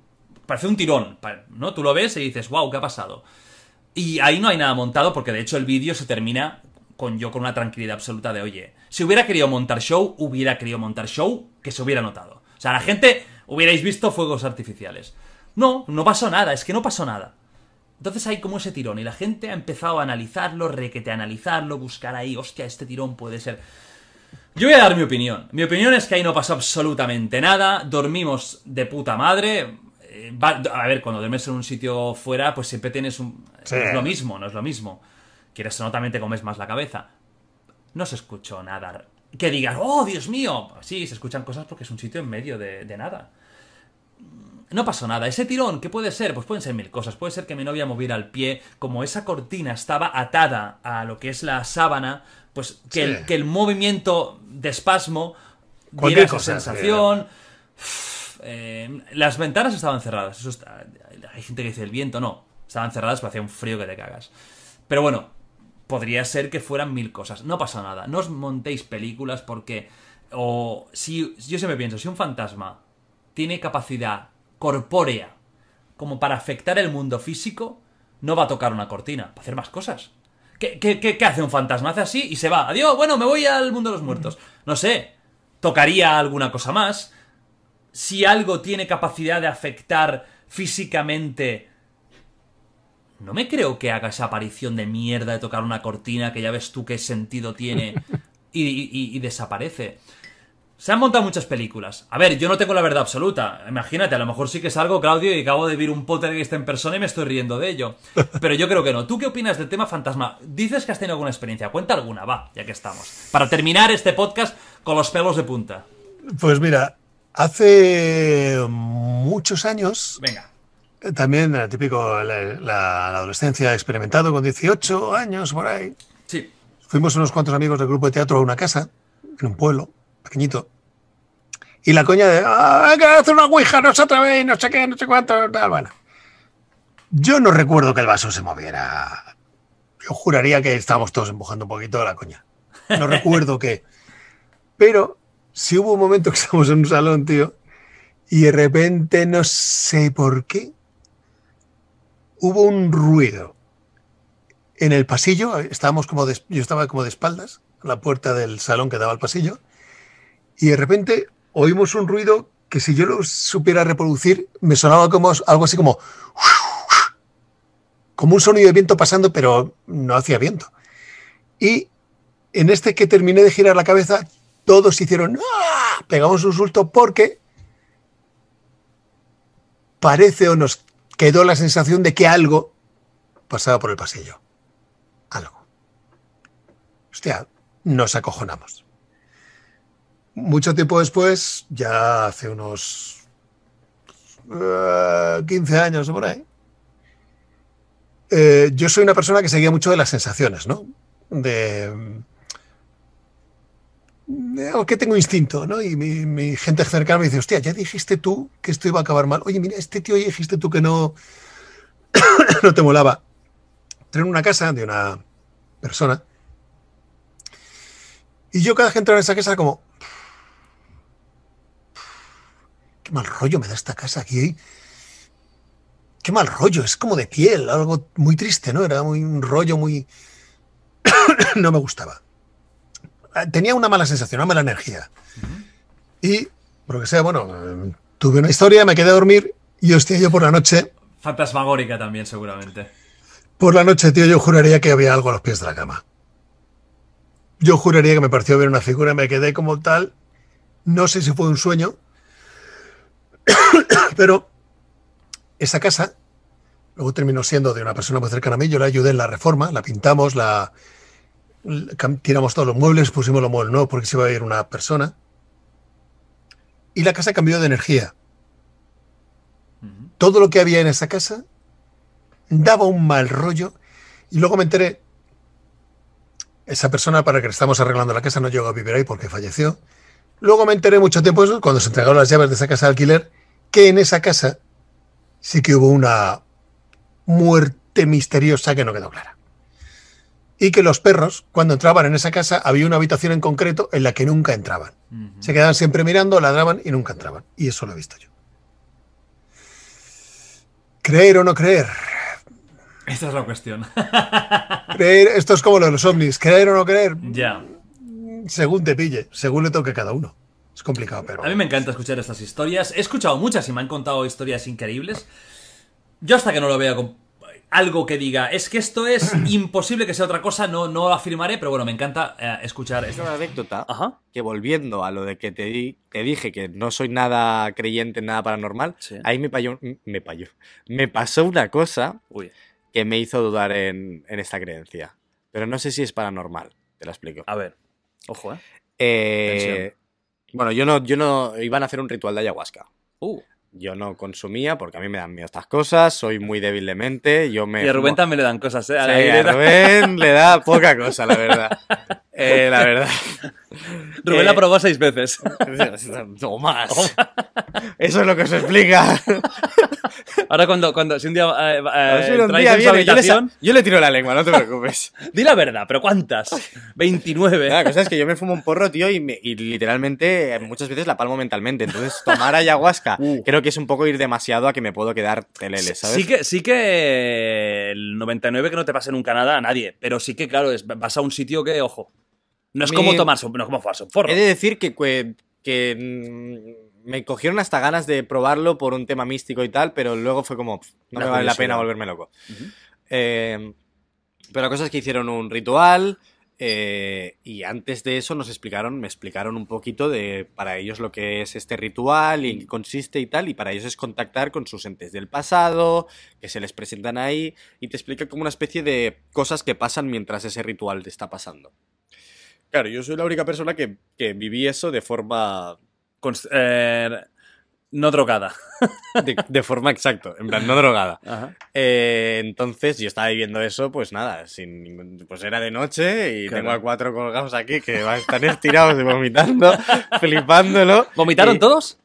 Prácticamente. No falla, ¿eh? No falla. Es no lo que más miedo me da a mí del tema este. Yo odio vomitar, lo paso muy mal. El vómito es para Yo mí es creo un que en ese momento es lo, lo que quieres hacer, vomitar, ¿sabes? Quitar toda esa mierda.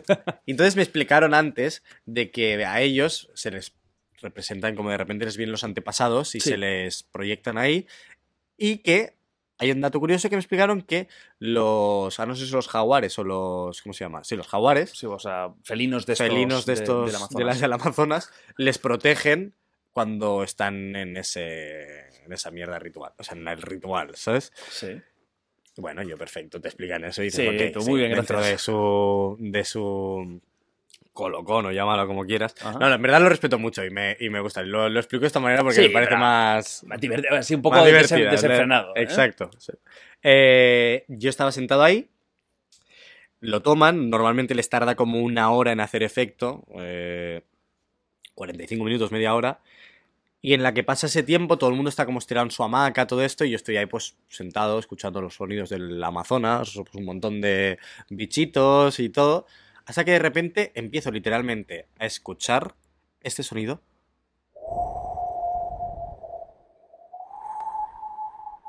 Estoy bien hecho, cabrón. Es que lo tengo en la cabeza. Joder. Eh, como digo, vale, es típico sonido como de viento que Sí. toca esto, pero eh, ni una puta mota de viento había, ¿sabes? Y digo, hostia, en plan, qué curioso este puto sonido, ¿de dónde viene? No lo y no había nadie que no estuviera en el ritual. Estabas No, solo, no. digamos, eh, no tenías nada a quien preguntar en ese momento. No, no, es que aquí viene la cosa. Cuando empiezo a escuchar eso, pasa un minuto y se me gira uno de los de los que de la tribu y me dice, "Ya están llegando." y yo me quedo así, digo, ¿Llegando quién, hijo de puta? ¿Sabes? En plan, ¿qué me estás contando, tío? ¿Quién, quién viene, tío? ¿Quién viene? Y a todo eso, pero tal cual me lo dice, pasa ni medio minuto y empiezo a escuchar "Uh, uh, uh", el sonido de un jaguar, ¿sabes? Y digo, no me lo creo, tío, ya está, esto es puto cachondeo, ¿sabes? En plan, y, y- y realmente en ese momento, tío, yo estaba totalmente consciente, tío, que no, no era aprensión, no era nada. Si, si el tío no se me hubiera girado y me hubiera dicho eso, igual podría decir, igual me lo estoy imaginando yo. Pero, pero que no, tío, que no, no había nada que me hiciera pensar que eso no era verdad. Sigo sin creérmelo, pero ese fue el momento de mi vida que decir, hostia, Hostia. ¿qué ha pasado, sabes? Y era sonido de, de jaguar, ¿tú crees? O de un felino grande. Que sí, que sí, que luego busqué, en plan, ¿cómo son jaguar, sabes? en plan, claro, tío, que yo necesito como tener estas pruebas mías, ¿sabes? Ya, En plan, ya, ya, no, no, no, es eh, bestial. ¿Me estoy volviendo loco Es o...? Y sí, sí, sí, sí, era un sonido de, de un puto, de un puto jaguar. O sea, lo más tío. probable es que realmente hubiera algún jaguar por ahí dando vueltas. Pero a mí lo que no puedo es con el sonidito este de... Ya, ya, Y que se me girara el tío y me dijera, ya están, ya están viniendo. Ese ya están viniendo se me ha quedado clavado. Es que me acuerdo perfectamente de girarme el, el indígena y decirme eso y decir, hostia, ¿qué hacemos? Tela, sabes? ¿eh? ¿Qué hacemos? Me piro corriendo, no puedo irme corriendo. ¿Dónde me voy? ¿Sabes? No, tío? no, o sea, no, no corras delante de un jaguar, ¿eh? ¿Dónde? No, no, el jaguar es mi- el menor de mis problemas en ese momento, ¿sabes? O sea, me refiero, ¿qué, qué, qué cojones, Qué tío? fuerte, tío. O sea, es una, es una historia increíble. Sí, sí, sí, sí. No, no- no sé si... A ver, que seguramente todo tiene explicación en la vida. Quizás es, es simplemente sí que los jaguares van ahí porque en ese momento, yo qué sé, pues porque Claro, yo no, igual no había estado despierto hasta tan tarde alguna, ningún día. Igual, pues esa hora pues, se acerca más a la, a la aldea. Hay cosas curiosas en Hay- la vida. Eso es evidente. Yo soy súper escéptico, ¿eh? Súper Ahí, ahí abrí un poquito la, la- la puerta y dije, bueno, igual en este caso pues puede haber pasado algo, Es que el- pero no lo entiendo. Así que Hay como no lo cosas que entiendo, no entendemos. Y, y, bueno, es como. Si tú te paras a, a pensar, por ejemplo, cómo coño los pájaros se ubican para ir de un sitio a otro, una migración. No tienen GPS, que yo sepa, no hay el Google Maps para pájaros aún. no, no, es un sentimiento, un yo qué sé. O sea, una- ¿cómo lo hacen ese instinto? ¿Cómo se codifica genéticamente para que un pájaro vaya de una puntalota el- o de miles de kilómetros y clavados? ¿Cómo? Si no lo saben, nadie se los ha enseñado. Hay tantas cosas en el mundo curiosas y sin explicación que de no momento. podemos darle explicación a tantas cosas, tío. Exactamente. Es que... eh, claro, a veces el- la explicación está... No sé, no me acuerdo qué docu- documental era de cómo te explicaba la, como la tercera dimensión, las dimensiones, como era un documental de matemáticas, como todo Ajá. en dibujos. Eh, Como de la teoría de cuerdas y todo esto. Eh, claro. ¿Y si los fantasmas o lo que la gente ve Sí, como los fantasmas es una dimensión. cuarta dimensión que de repente como sé de esto? Es que hay como tantas cosas que son tan difíciles de, de entender. Sí, sí. Tú no puedes concebir una cuarta dimensión porque nosotros vemos en tres, no, no, no sabrías explicar una cuarta, por mucho que te expliquen el tiempo. Nosotros no sabemos... eh, Uf, el concepto del tiempo, ese daría no para... Bueno, ya. Ha habido gente que ha hablado aquí, no pienso hablar de, de ciencia porque física. Hablemos del idea. concepto del tiempo. El tiempo no existe, amigos. Estamos todos muertos. eso, eso Santa Aula ya lo hablamos y es una, es una rayada. Ah, no, paso, paso, Cuando paso, hablas paso. de estas Next. cosas es como ayahuasca, ¿eh? Hablando de... Tú dices que no crees. Pero todos, alguna vez, yo creo que hemos tenido alguna experiencia, ¿no? Así más... No diré espiritual, pero sí que cosas un poco extrañas. Yo tuve una, pero tú has... Y luego la cuento. Pero tú has tenido alguna experiencia... Vamos a decir supuestamente paranormal o algo que tú... que te haya dejado un poco extrañado. ¿Tienes o, o no? Eh, nunca me pasó absolutamente nada, pero te voy a decir algo a ti que no le he dicho a nadie, que no he dicho en, en nada, en ningún haya Ojo, por favor, exclusiva en pantalla. Sueños, su- yo, yo, cada vez que alguien sueña conmigo, yo le pregunto qué soñó. Ajá. Siempre me da mucha curiosidad porque sueños premonitorios sí he llegado a tener, con total seriedad y sobriedad te lo digo. Sí, pero muy poquitos, ¿eh? O sea, casi nada, pero he llegado a tener. ¿Y no puede ser una confusión de tu memoria que una vez haya pasado hayas pensado que has soñado algo? ¿Lo tienes clarísimo? Probablemente, pero hubo una mañana en que no. Hubo Una mañana en que no. O sea, tuve un sueño que lo recordé y después pasó y dije, mierda. Y no podía, o sea, no, no lo veo como una coincidencia. Creo que los sueños tienen un valor tremendo. O sea, ¿tú sí crees que los sueños pueden indicarnos algo? Podría ser, podría ser, no, no- no puedo asegurarlo, pero es que también a veces pasan unas cosas en sueños que son impresionantes que tú dices, pero yo no puedo imaginarme esto normalmente. Y he tenido sueños premonitorios y la verdad que, wow, me han dejado frío completamente, porque no tiene explicación, por lo menos para mí. Pero ojo, nuevamente Jordi, muy, muy poquito. Bueno, pero aunque hayas tenido uno, hostia, eh, joder, es algo fuerte.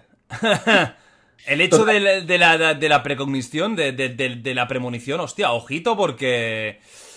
Yo creo que el, aunque no, no tiene por qué ver con algo su- supernatural, o sea, puede ser simplemente que el cerebro humano hay unas capacidades aún por desarrollar, pero sí que es cierto que, hostia, si lo tienes tan claro es que... Porque hay cosas que sí que tú puedes dudar, ¿no? En plan, estaba medio dormido, tal...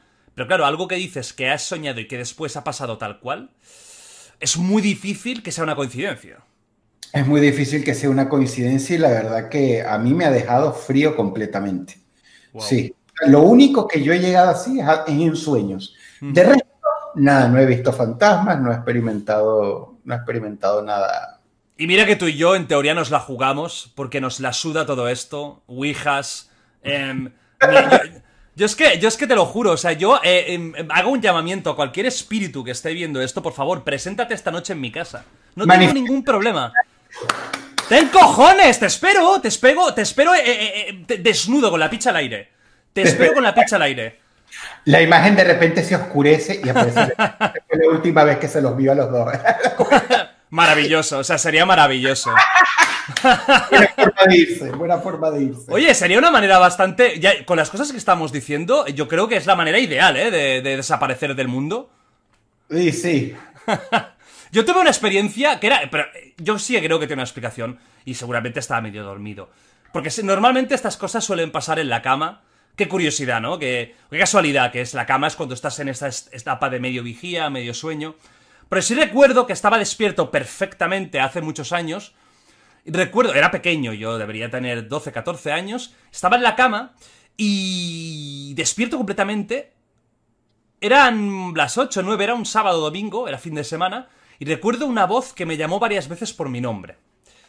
Y sí, sí, sí, sí que lo recuerdo, pero claro, ese es un recuerdo que se me ha quedado muy vívido. Y varias veces, ¿no? Y yo, hostia, me asusté y me fui a dormir con mi madre, porque mi padre estaba no sé dónde, y me fui a dormir con mi madre porque tenía el culo, pero totalmente cerrado del miedo. Y es la única ocasión en la que, que seguramente la explicación es que estaba medio dormido. Yo creo que estaba despierto, pero seguramente estaba en esa etapa de, de 50-50. Pero sí que escuché varias veces el, mi nombre repetido. Y es lo único que yo he tenido así un poco extraño. eh, creo que tiene explicación científica. Pero yo sí que tengo. Yo dejo la puerta abierta a todo. Mira, yo soy agnóstico 99% ateo. Pero incluso a Dios le dejo la mini puerta abierta. Exactamente, me parece muy sabio de tu parte. Sí, sí, o sea, de que vuelan, vuelan. Pero sí. Pero No creo que estamos- seamos suficientemente inteligentes como para descartar algo así 100%, ¿sabes? Exactamente, sí, porque todavía hay misterios, hay misterios. Y si bien te, te digo, el, cada vez que yo toco un tema, acabo descubriendo que es un bulo, o tiempo después, entonces ay, vamos a darle el giro. Algunas cosas inclusive las cambio porque son tan ridículas que digo, quedaría mejor así, quedaría mejor así. Pum, cambio, cambio. Claro. Pero sí, podría ser, o sea, por lo menos esto que el mío de los sueños y tú que también lo, lo tuviste en, en una cama, o sea, en, en una situación así. No sé qué explicación tenga, pero la verdad es que, mira, hoy, décadas después, nos seguimos acordando, ¿viste? Sí, sí, sí, no, es algo que, que- que- que ha, impe- que ha impactado. O sea, has dicho una cosa muy curiosa, que a veces has cambiado alguna historia para hacerla más interesante. Y ahora ya se ha acostumbrado la gente, pero yo recuerdo antes que había mucha crítica al hecho de que, como que las historias que tú explicabas tenías que creértelas tú mismo y que si no eras hipócrita porque estabas como engañando. La gente no entiende que es un puto entretenimiento YouTube. Yo creo que aquí hay un fallo de concepto brutal. Es un puto entretenimiento. O sea, Es no hay más. Es puro entertainment. Es puro, puro, puro entertainment. Y por lo menos yo me enorgullezco de haber sido de, o sea, de los poquísimos que, que lo decía en la puta cara, ¿no? No quiero poner un aviso al principio del video porque arruina la sorpresa, la arruina mucho. Es como que vayas a ver una película de Freddy y te digan al principio, esto es mentira. No lo haga en casa, pero sí, completamente. Hay gente que todavía no, que, que- que trata de desmentir historias y quedan como unos gilipollas, pero olímpicos. Completo, porque las personas inteligentes saben que no, o sea, vas, a- vas a divertirte, como Momo, como Dear David. Es un show que se monta alguien y la verdad es que hay que aplaudirlo, no criticarlo. un poco larga, pero Pues venga, intento- dale, va. a ver, intento resumir. Vamos allá. Mira, yo estaba. Yo, yo he estudiado poco? cine. eh, cinco años o así. Mm, Vale. Me bueno. cagué mucho. Es el- uno de los momentos. O sea, a mí me cuesta mucho pasar miedo, ¿vale? Tampoco quiero ir de valiente, pero siempre.